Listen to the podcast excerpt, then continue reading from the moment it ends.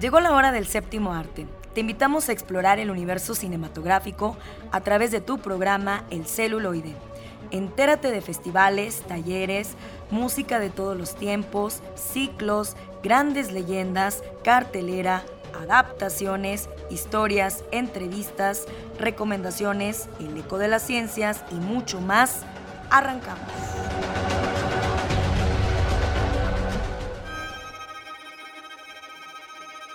Acaricia mi ensueño el suave murmullo de tu suspirar. Muy buenas tardes, es un placer recibirlos en su programa El Celuloide. Abrimos el mes de agosto con grandes temas, grandes contenidos, invitados. Por favor, quédense con nosotros. Eduardo Carrillo, como siempre, nos acompaña auxiliándonos en los controles. Arrancamos. Si es mío el amparo de tu risa leve, que es como un cantar. Ella quieta mi herida. Homenajemos al cine de ayer. Época de oro. Píntame Angelitos Negros. Es un famoso poema llevado a canción.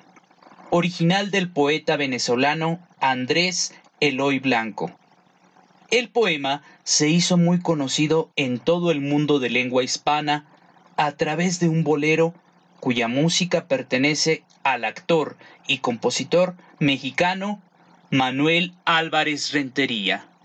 Hoy, en época de oro, recordaremos a este compositor y la película Angelitos Negros. Bienvenidos.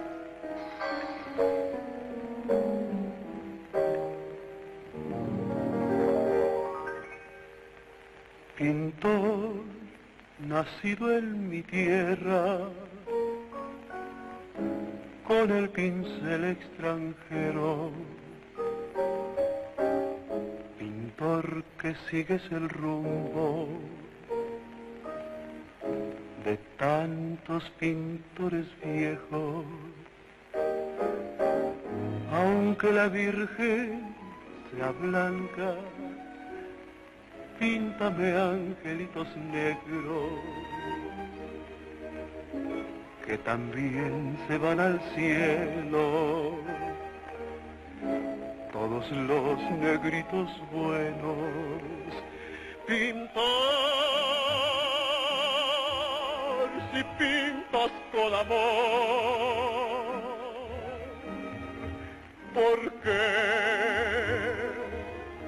desprecias su color? Si sabes que en el cielo también los quiere Dios. Amigos radioescuchas, muy buenas tardes. Excelente sábado de cine para todos ustedes. Llegó de nuevo el turno de la sección Época de Oro de su programa El celuloide. Vamos a recordar al compositor de la música del bolero Angelitos Negros, Manuel Álvarez Rentería, mejor conocido como Maciste fue originario de Tequila, Jalisco, en donde nació el 8 de agosto de 1892. Desde pequeño mostró una extraordinaria afición para tocar guitarra y al fin logró el dominio de tan difícil instrumento mediante los estudios que realizó en la ciudad de Mérida, Yucatán. Sus actividades profesionales como guitarrista y cantante se iniciaron en la Ciudad de México, especializándose en cantar tangos. Así, tuvo la oportunidad de volcar su inspiración interpretativa, pero había en él madera de compositor, y pronto dio a conocer sus canciones. La primera de ellas fue Ojos Rojos, a la que siguieron París, Fíjate cómo hablas, Manos Blancas, entre otras. Pero las más conocidas y famosas de su repertorio son, precisamente, Angelitos Negros, Virgencita de Talpa y Me Sobra Corazón. Incursionó, además, en el cine estadounidense, actuando en varias películas producidas en Hollywood, entre ellas La Luciérnaga, Solo los ángeles tienen alas, Viva Villa, La audacia de Pablo Bragaza, etc.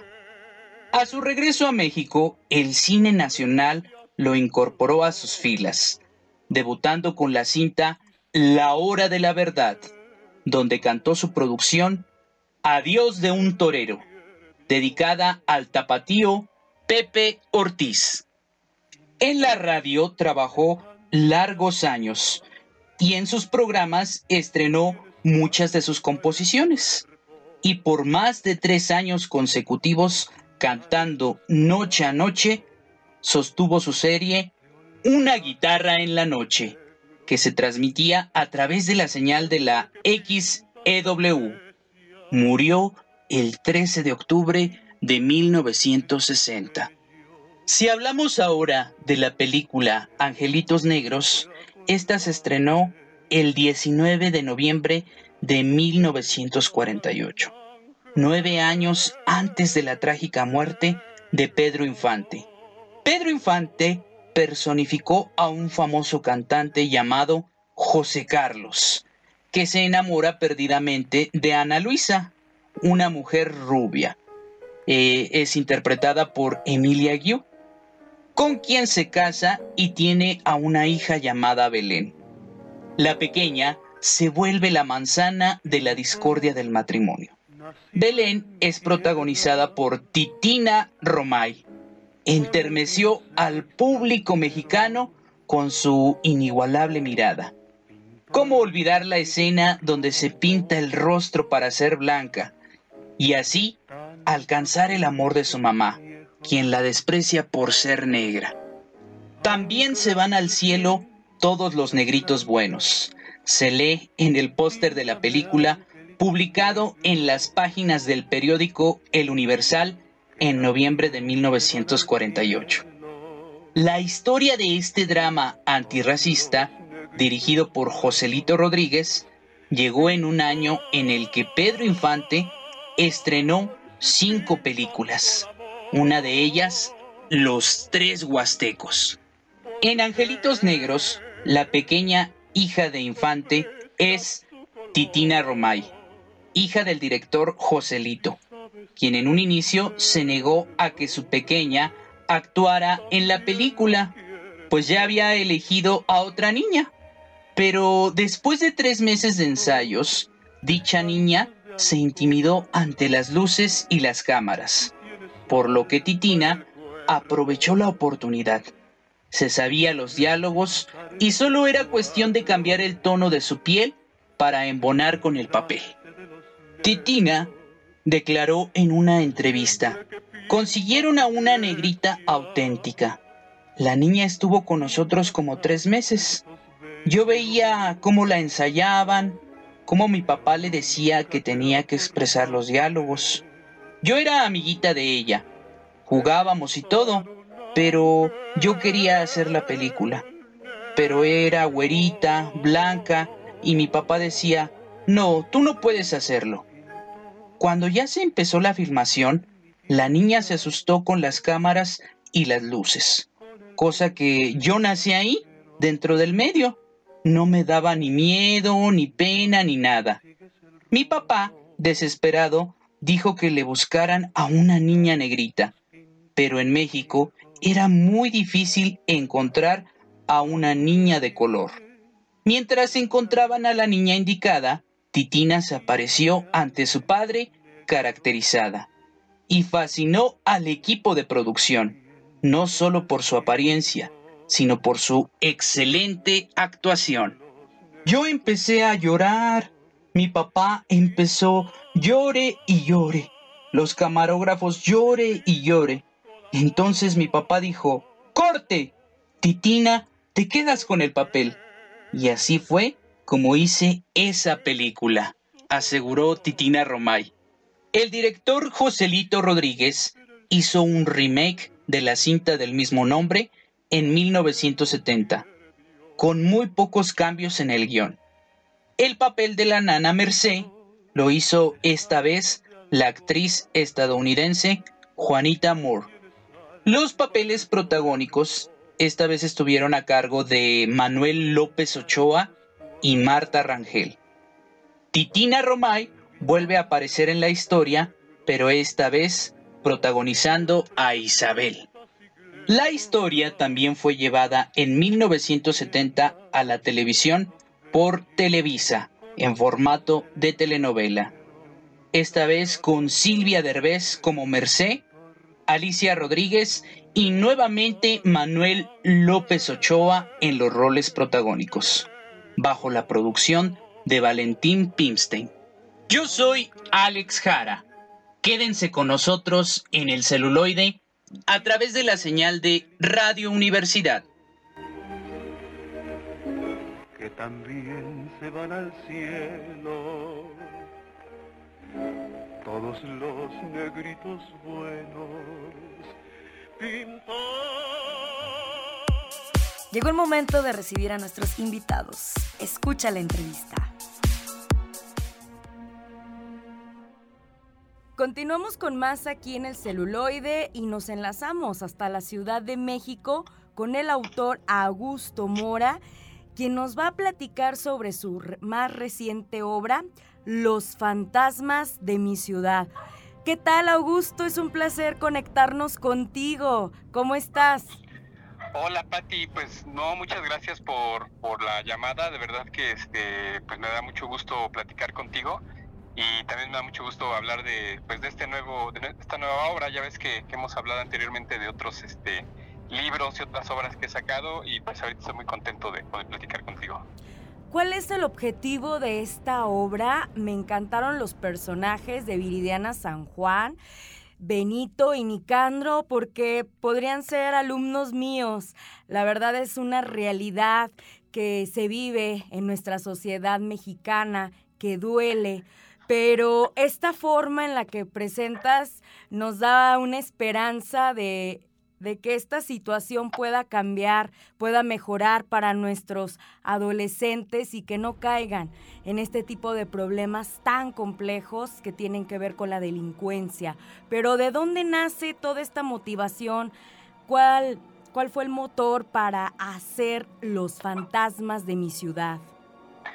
Sí, claro, Pati, mira, te, platico brevemente cuál fue más o menos este, la inspiración para este libro. Y bueno, primero comenzaré eh, dando, dándoles al, al público un pequeño resumen, una sinopsis de qué va el libro. Es la historia justamente de, de Viridiana San Juan, esta chica adolescente que es vidente, ella tiene la habilidad de ver fantasmas. Entonces ella tiene un grupo de amigos, dos amigos, Nicario y Benito, son como, como su equipo y ellos se dedican a grabar fantasmas y fenómenos paranormales en su, en su teléfono, ¿no? En su, perdón, en su, en su cámara eh, de video. Entonces, este, la historia arranca justamente cuando están grabando a un fantasma, están tratando de, de captar en video un fantasma, pero los, los chicos bully de la escuela, este, les roban la cámara con la que, que buscan, con la que graban a los, a los seres, este, paranormales, ¿no? Entonces a partir de ahí comienza toda una especie de búsqueda primero por, por la cámara fotográfica, la de video, la cámara de video, este, y después, eh, bueno, se empiezan a dar cuenta mm, Viridiana y, sus amigos que pues la realidad es otra, ¿no? O sea, ellos viven como en un mundo, eh, digamos, un poco de cosas extranormales, pero en realidad eh, lo más terrible del asunto no es lo paranormal, sino lo, lo normal, las cosas que viven a su alrededor. Una ola de, mm, de crímenes que están ocurriendo en su, en su barrio, eh, los empiezan a permear y empiezan a permear justamente estos juegos que ellos hacen de manera pues tan inocente y de pronto justamente la violencia que se vive dentro de toda su, su ciudad empieza a, a- afectarlos a ellos, ¿no? Como personajes. Entonces, bueno, es una historia eh, y bueno, a partir de eso pasan varias cosas, ¿no? Y varias este, aventuras que Viridiana tendrá que resolver y que Viridiana tendrá que enfrentar para también poder este, lograr superar sus, sus, miedos y enfrentar a sus propios demonios. Eh, esta historia, bueno, está basada, justamente ahora yo vivo en una, en una zona al norte de la Ciudad de México, es la periferia de la Ciudad de México hacia el norte, es una zona industrial, es una zona por donde pasan las vías del tren, ¿no? El, famoso tren conocido como La Bestia, el, tren de migrantes, está muy cerca de, donde estoy viviendo.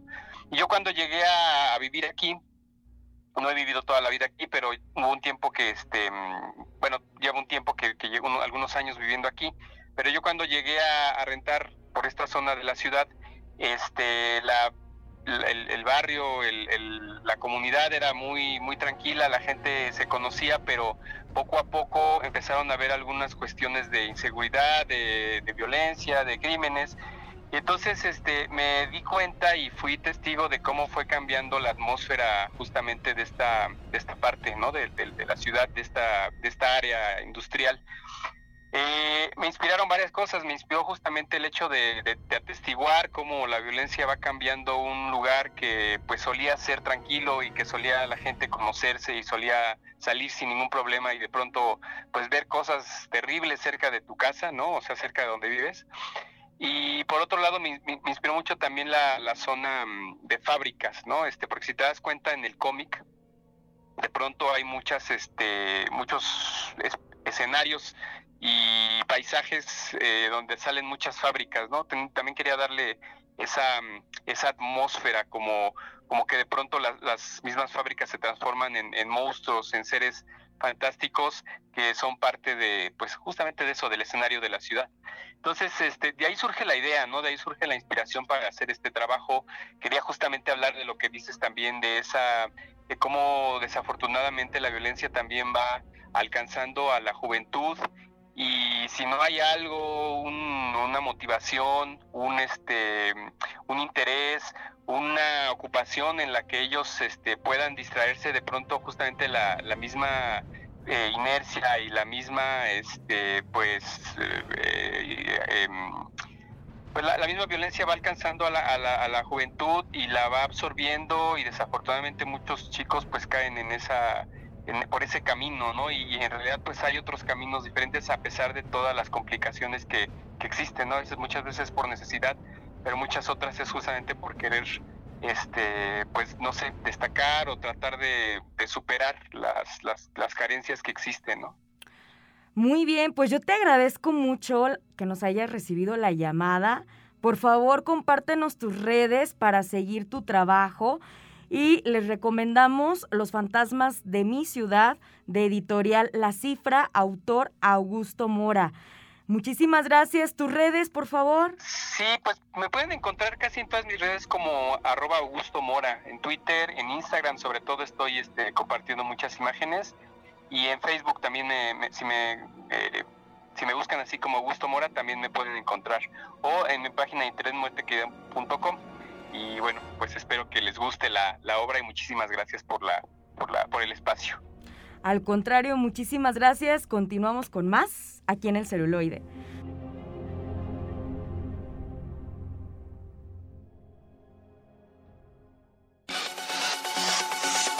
Y llegó el momento de las recomendaciones. ¿Qué hacer en este fin de semana? Este es Miguel Ángel Leija de Cinema Cuarentena y aquí les traemos la recomendación de la semana.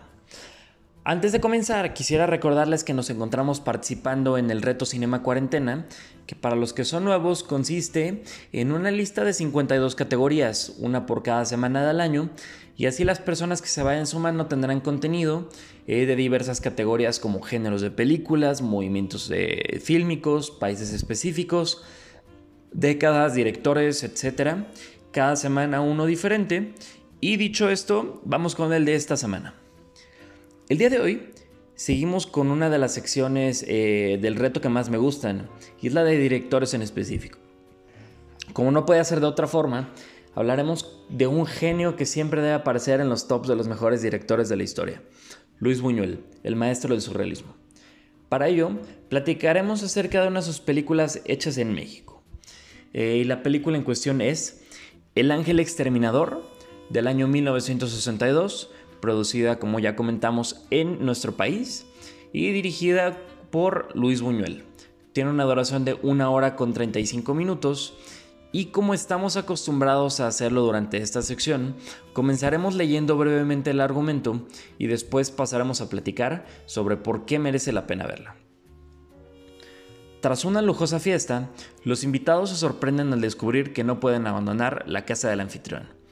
Pues eso, eso fue, esa fue la extensísima, eh, el extensísimo argumento que nos brinda Google acerca de la película. Y ahora pasaremos a platicar sobre por qué vale la pena verla. Luis Buñuel es uno de los más grandes genios de la historia del cine. Lo que fue Dalí a la pintura y García Lorca a la poesía en esta generación del 27 lo encontramos en el cine del realizador español, naturalizado mexicano. Imágenes atrevidas y rompedoras que se deslindan del control racional para dar rienda suelta al subconsciente. Esto es el surrealismo. Nos encontramos con un grupo de personas de la alta sociedad mexicana de hace más de 50 años, quienes después de ir a la ópera celebran una cena en la mansión de una pareja del grupo. Todo transcurre normal, entre copas y refinadas conversaciones, hasta que los miembros se dan cuenta de que, por una u otra razón, aparentemente inexplicable, y a pesar de tantos intentos, ningún asistente puede abandonar la casa. El cine de Buñuel es un cine muy político que dice verdades incómodas. En la película en cuestión, nos encontramos con una trama que sobre todo es divertidísima que puede interpretarse bajo distintos lentes. ¿Es acaso una crítica a la burguesía global? ¿A la burguesía mexicana en esos tiempos? ¿Tal vez una venganza personal? ¿Una especie de interpretación de castigo divino? ¿O tan solo, eh, o, lo que buscaba era tan solo hacernos reír? Eh, dentro de un mar de obras maestras, El Ángel Exterminador, grabada en su etapa mexicana, se posiciona como una de las más memorables dentro de la extensa filmografía de este director, y es que eso ya es muchísimo decir. Ya sea El discreto encanto de la burguesía, Viridiana, Tristana, Los Olvidados o Ensayo de un crimen, hay algo que queda bastante claro. Hay que ver a Buñuel, siempre. Pues muy bien, esta fue nuestra recomendación para esta categoría del reto Cinema Cuarentena, eh, una película dirigida por Luis Buñuel. Algunas otras películas que nos gustaría recomendar del mismo director son Viridiana, Nazarín, tenemos también Tristana, Los Olvidados, de la cual ya, la cual ya recomendamos en, cuando hablamos de la categoría de películas mexicanas. También nos encontramos con Él, Ah, tenemos también Bella de Día, por mucho una de sus mejores películas, una película francesa. Es Oscuro Objeto del Deseo, la cual fue su última película y una de mis favoritas. El discreto encanto de la burguesía, mi personal favorita de, de Luis Buñuel.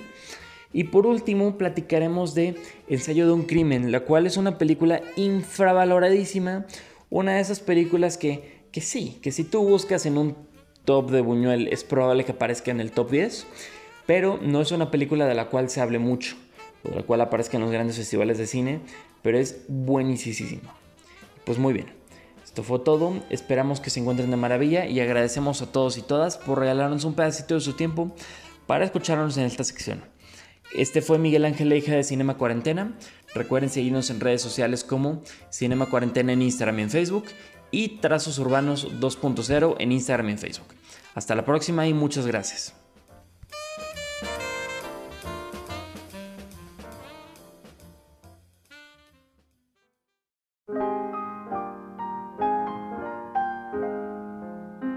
Bienvenidos a la sección de ficción, cómics y otras rolas, donde ahondaremos en elementos de la cultura nerd. Adelante con esta sección.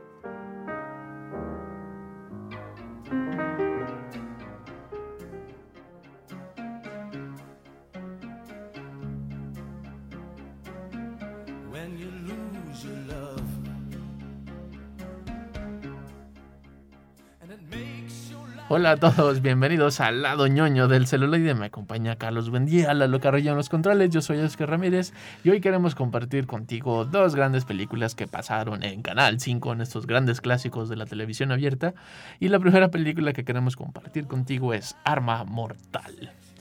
Esta película es como eh, la película Body Cop Así, la película de policías, de detectives disparejos, así, así, to- todo lo de donde tú crees que salieron todas estas referencias y el de esas frases, ¿no? Que se están repitiendo este, al cansancio y que ya son como un cliché, es esta película. Es esta película.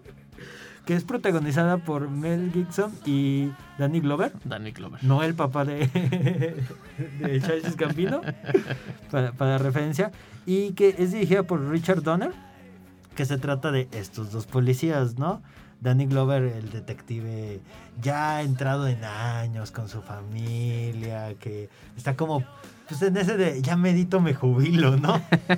Es- Esta película viene, sí, de, de estos body cops, pero que eran como con mascotas.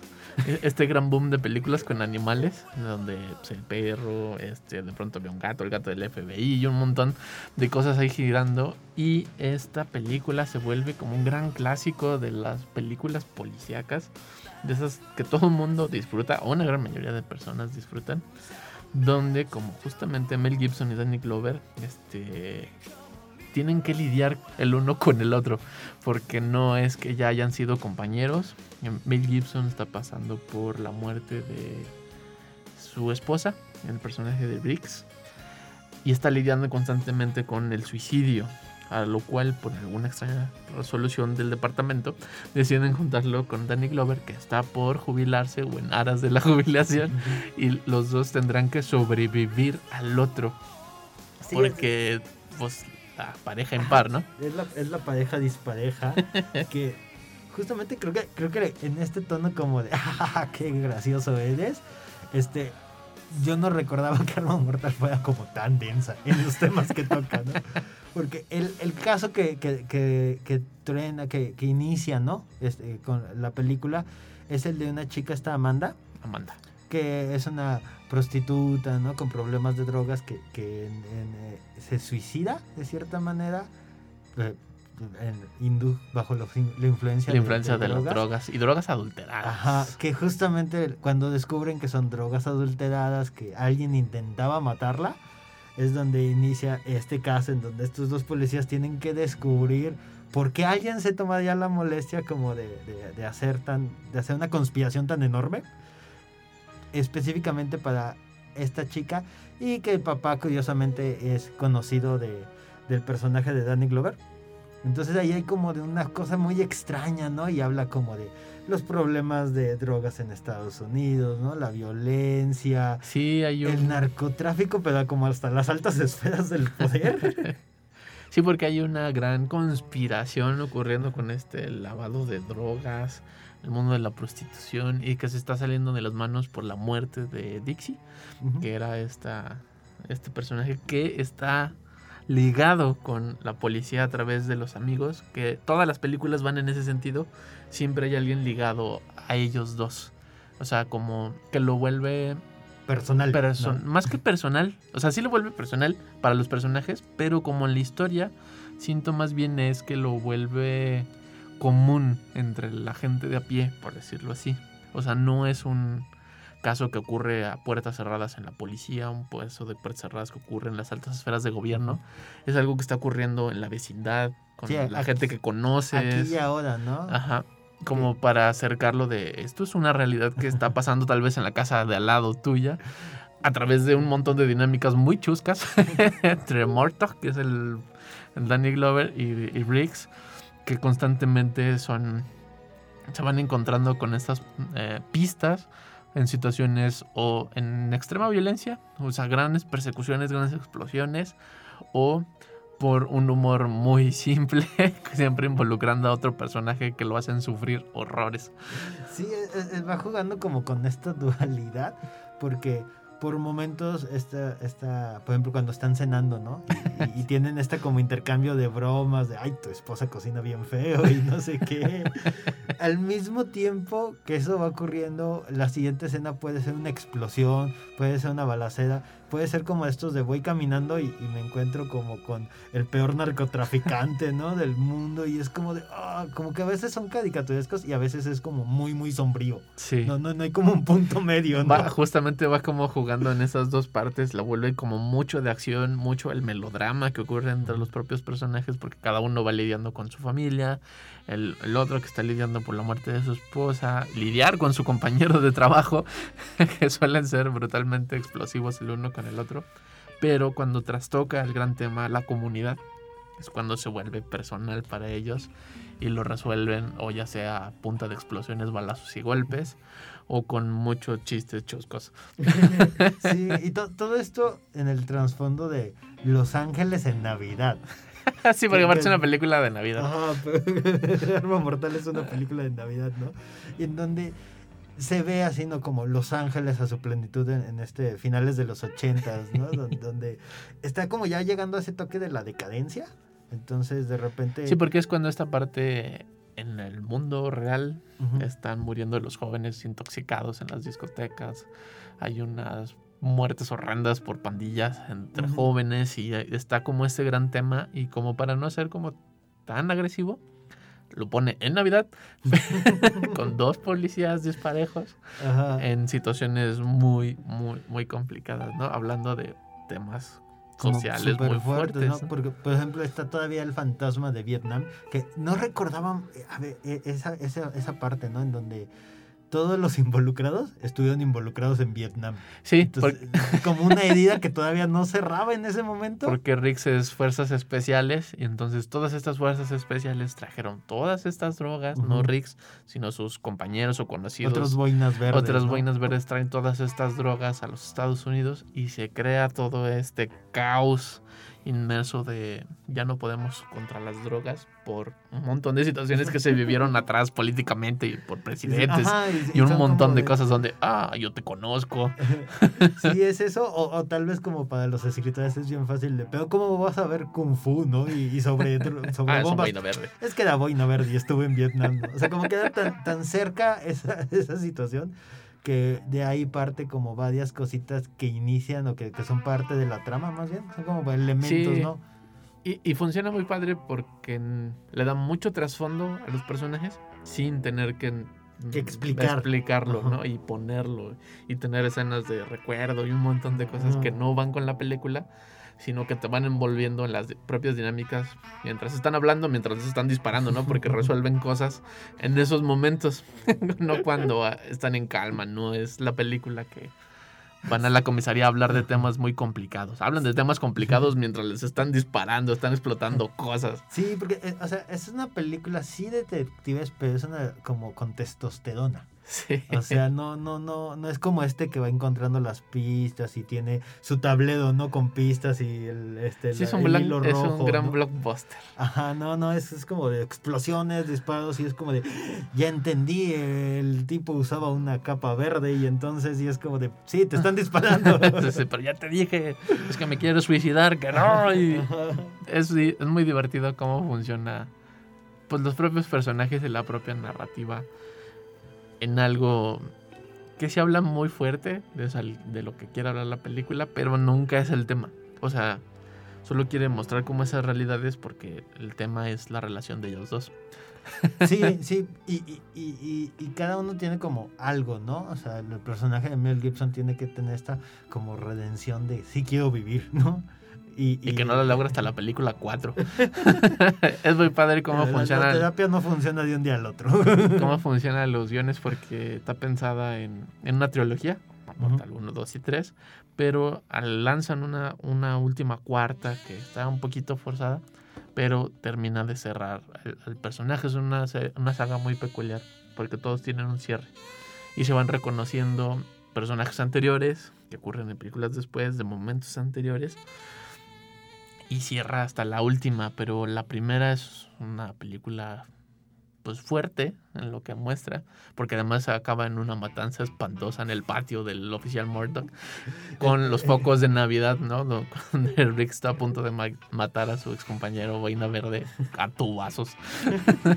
Sí, eh, sí es una película que a mí se me hace como muy extraño como cómo lograron ese tono, porque creo que sí lo logran, el de tener este trasfondo decadente, súper oscuro, ¿no? Donde habla de Y hacerlo gracioso. prostitución, drogas y todo eso. Y hacerlo un blockbuster divertido, amigable, donde sí puedes como invitar a alguien, a tus, a tus amigos, ¿no? A- Ah, vente, vamos a, a pizzas y... y- Sí, y la botanita y ver la peli y- y disfrutarlo, pero los temas que tratan de repente son como de, pero ¿por qué? Sí, cuando te das como cuenta de lo que habla, porque no, la película no, no te marca eso, ¿no? Pero es como, a ver, a ver. Si le pausas poquito y dejas de lado un poquito la relación de los personajes que lleva toda la película, que es una cosa maravillosa, cómo los personajes llevan toda la película, habla de este tema que es de, wow, espérame. Sí, tiene, tiene como, como esta magia, ¿no? El guion, como de puede hacer eso y salir bien librado Sí, y convertirse más en el recuerdo de la gente en esta película de policías disparejos que son graciosos. Y sí, que- más que como la comedia burda, así como de paro, mi mamá dispara, este, o un policía de Beverly Hills, o un ladrón del FBI, cosas de ese estilo, no, sí se lo toma como muy en serio, pero le da otra, otro giro y otro tono muy, particular de Arma Mortal. Ustedes ya las vieron, si no, las pueden ver en la plataforma de HBO Max. Están las cuatro para que hagan un super maratón. Nos comenten en nuestra página de Facebook, estamos como El Celuloide. Y ahí nos pueden escribir, darnos sugerencias, comentarios, observaciones. Y ahorita continuamos con más aquí en El Celuloide. Nos estás escuchando a través del 1190 de AM.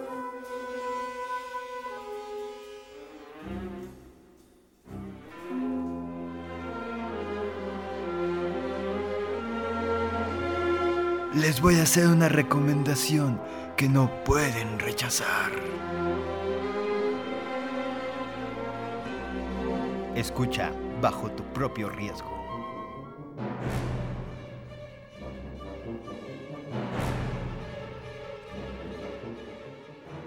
Hola amigos y amigas del celuloide, yo soy Carlos, me encuentro aquí con Oscar.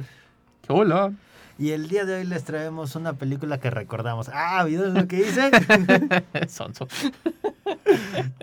Esta película se llama Total Recall, es uno de esos clásicos noventeros A tope, a todo gas. de Paul Verhoeven, que si ustedes no lo recuerdan, él, él es la razón por la que tenemos Robocop, Robocop. y Starship Troopers. Entonces ya saben, ya imagínense, y aparte le, le dieron la oportunidad de trabajar con Arnold Schwarzenegger.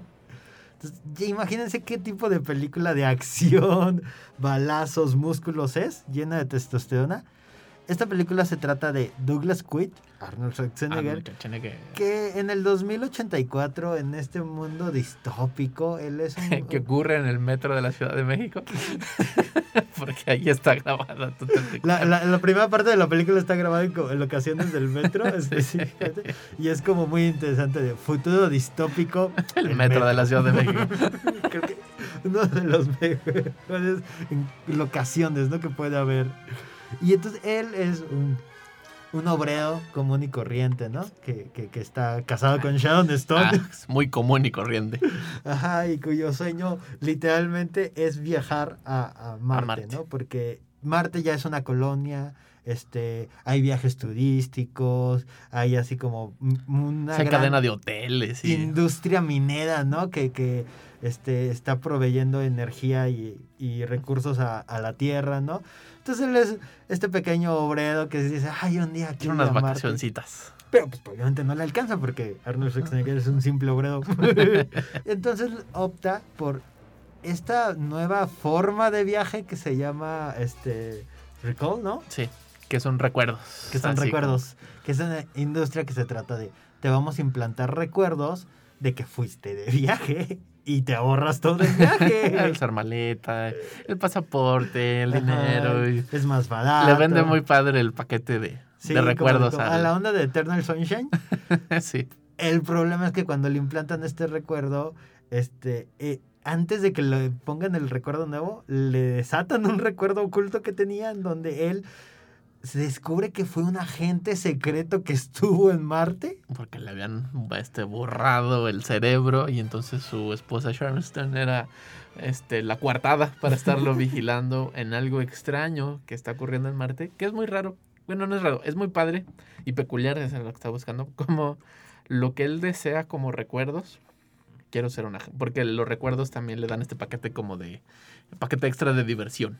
Entonces vas a ir como agente secreto, vas a conocer esto, vas a destruir a una malvada corporación y tiene que ir a Marte realmente a hacer eso porque él trabajaba encubierto en, en Marte. Le habían este, lavado el cerebro, tiene que recordarse, se deja él mismo un mensaje, hay alguien que le da una pista para que descubra quién es él y entonces hay una mezcla muy rara de cosas que están ocurriendo y lo hacen ir a Marte. Sí, sí, si quieren como una referencia es un poquito como Ultimate Born, ¿Sí? donde es este agente que, que ha sido activado, ¿no? Y él trata de recordar quién es, por qué es, y al mismo tiempo eh, pensar como de qué es real y qué no. Porque poco a poco van como de, ah, entonces tú sí eres mi amigo, y luego el amigo lo traiciona, ¿no? Luego, ah, tú sí eres tal persona, y, Y luego no, lo traiciona, no. ¿no? Y entonces es como de esta doble traición, entonces ahí, ahí está como en la confusión siempre de, Si sí es el sueño o no. Y de que todo el mundo lo conoce, pero él no recuerda a nadie. exacto, ¿no? Entonces va jugando muy padre esa. Ajá, y, y es, es acción. Sea, es, es una película así como de 100% acción pura que detrás de esto está este futuro distópico donde las empresas Una este, abusan. ¿no? Hay, hay una rebelión en Marte como con estas personas que les llaman mutantes, que son como personas que han nacido en Marte que tienen como... Este, Por una falta de oxígeno en la superficie marciana, han desarrollado estas mutaciones y algunos con telequinesis y poderes diferentes y extraños. Y entonces. Y algo extraño está ocurriendo ahí. Sí, porque cierta Porque no nomás es porque sí. Ajá, hay una, hay una conexión entre esta rebelión, las personas que están buscando a. Arnold Schwarzenegger, a Quaid. Quaid mismo como que de repente los conoce y de repente como que no. Entonces es, es esta como juego, ¿no? De, de quién, quién es realmente él y el por qué está en esta situación. Que cuando empieza, o sea, me sorprendió porque la peli a los cinco minutos, ¿no? Ya, ya tiene acción, ya. Sí. Y no se detiene. Que se mueve rápido, sí. Sí, es una película a la que le tienes que prestar mucha atención, no tanto como de que sea compleja o algo así, sino es que las cosas ocurren rápido, ¿no? Sí, Y hay muchas cosas que están viendo. sí, llegas a una, digamos, como a una nueva locación, él descubre algo nuevo y en ese momento ya hay balazos y tiene que pasar a la siguiente. Y pum, pum. Se me hace como uno de estos videojuegos, ¿no? Que son como extremadamente rápidos. Sí. First shooter que es como pum, pum, pum, pum, vámonos a la siguiente. Que dato chistoso, en el videojuego que salió para Nintendo, para el NES, tú, el personaje de Quaid, puede entrar al cine y ver los créditos finales de la película Total Recall. Brother, qué gran easter egg. Está como bien fregón. Y en- como en esa lógica que decías de no sabe qué es real y qué es lo que está fal- fallando y demás, hay una parte que me gusta mucho, que es cuando está en el hotel y de pronto llega alguien como muy trajeado, muy solemne, dice, hola, Quaid, estoy aquí yo, este, puesto digitalmente, implantadamente en tu cerebro para ayudarte a salir de este sueño. Y entonces este sobrepensamiento de es verdad o no se vuelve un gran momento de la película y es... Y me encanta mucho esa dinámica constante de es que ya lo dije, ya lo hice o no, yo no te conozco, sí, pero ¿por qué sí conoces esto de mí? Y va jugando constantemente en esto para llegar a este secreto oculto y perverso de que están sobreminando Marte y solo esta rebelión conoce la verdad y solo eh, este pensamiento como muy naturista, muy de el, el ambiente, muy ambientalista podrá salvar todo el día. Porque una de las cosas que tiene este director de Paul Verhoeven es que él es bueno haciendo acción, ¿no? O sea, tal cual la vil pura. Pero también tiene como esta espinita de, de ser este personaje que te vende un blockbuster, pero de fondo es una película muy contestataria, ¿no? O sea, Sí, el, hay un- fondo de, de- del trasfondo en donde ocurre la película. Si se acuerdan que comentamos de Arma Mortal, este es Los Ángeles Decadentes, ¿no? Entonces aquí eh, arma este mundo distópico en donde las grandes empresas se han adueñado completamente de la Este- vida. Está en torno a esto del hoyo en la capa de ozono. En el gran mito que fue en su momento en, e- en esas épocas y da esta respuesta para contestar a las grandes empresas que dices están absorbiendo la vida y no les importa la vida y mucho menos les van a importar personas que las hacen morir en Marte, ¿no? Como si fuera Como algo muy, muy, muy, sencillo, normal y ¿no? sencillo de hacer, sí, muy, muy cruel. la- el- ese, ese momento de la película es muy, muy cruel. Y al final, solo la vida eh, en Marte podrá ser posible tras destruir estas malvadas empresas. Y, y no es como, como muy, como, ¿cómo quisiera decirlo? Como infantil la forma en que lo No. ponen.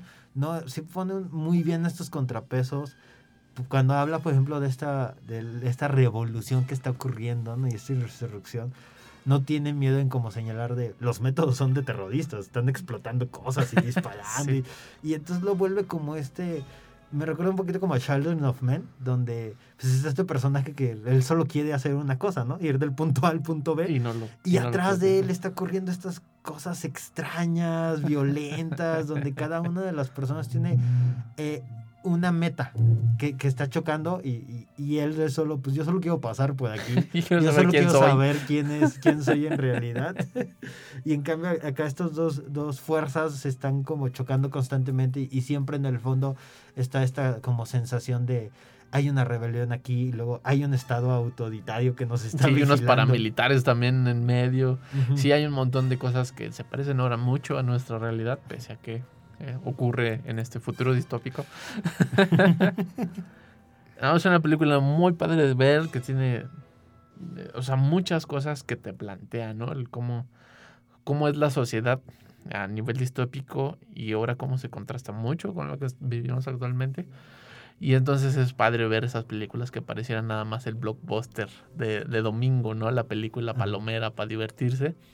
Pero sí hay algo un poquito más abajo. No es la gran película contestataria, no es el tema porque Sí, no, no. no, no es el propósito, pero no se olvida del tema, ¿no? Que Ajá. eso es lo padre. Sí, lo- el, el cómo logran empaquetarte este como blockbuster de acción, que creo que, o sea, sí fue un blockbuster, sí, sí, Sí. llegó como a, a romper récords de taquilla y fue popular. Y el cómo pues, puede armar algo que es para el entretenimiento en un mundo coherente, en un mundo que no necesita ser como 100% color de rosa o amigable o donde, ay, todos somos felices al final, ¿no? Ay, que te puede divertir mucho y tal vez te quedes pensando, ájalas, tal vez ahí puede haber algo extraño porque esta rebelión que está dirigida por este mutante que es pues una persona que creció dentro del cuerpo de otro. Es muy extraño, ese personaje me impresiona mucho, muy a la Brain Dead. Y este, porque no deja de ser un mutante y se ve grotesco, pero tiene toda una gran verdad y todo un gran tema de necesitamos rescatar esto, porque si no todos, a todos, hasta las malvadas corporaciones vamos a morir. Cosa curiosa, yo eh, acabo de descubrir que Cronenberg hizo varios drafts de este, del guion de esta película. Y cuando la estaba viendo así dije, esto es completamente Cronenberg. O sea, no, no, no, no, no, no, es imposible que Es no que es haya de opinado, esa- ¿no? Eh, como esa gran corriente de la ultraviolencia en las películas, Sí, de- pero un tema muy fuerte abajo, como Ujú. Videodrome. Sí, sí, utilizar como esta ultraviolencia para, para contar estas historias ¿No? como muy profundas y oscuras de- del ser humano, ¿no? De la condición humana. Terminator Ujú. y este todas esas grandes como películas, pero con súper grandes este actores, ¿no? Y que también salen sale Terminator. Ya saben, está en la plataforma de HBO Max, Total Recall, este clásico de los noventas, no, no me cansaré de recomendárselos. Y escríbanos, estamos en Facebook como El Celuloide, pueden mandarnos mensajes, cuál fue su película favorita de los noventas, Arma Mortal, Total Recall, Duro de Duro Matar. de matar. Cuéntenos cuál fue, cuéntenos qué otras películas les quisiéramos, quisieran que les platicáramos, podemos como comentarlas. Y si quieren escuchar este y otros episodios, estamos en Spotify como El Celuloide Radio Universidad. Estás escuchando a través del 1190 de AM. Adiós.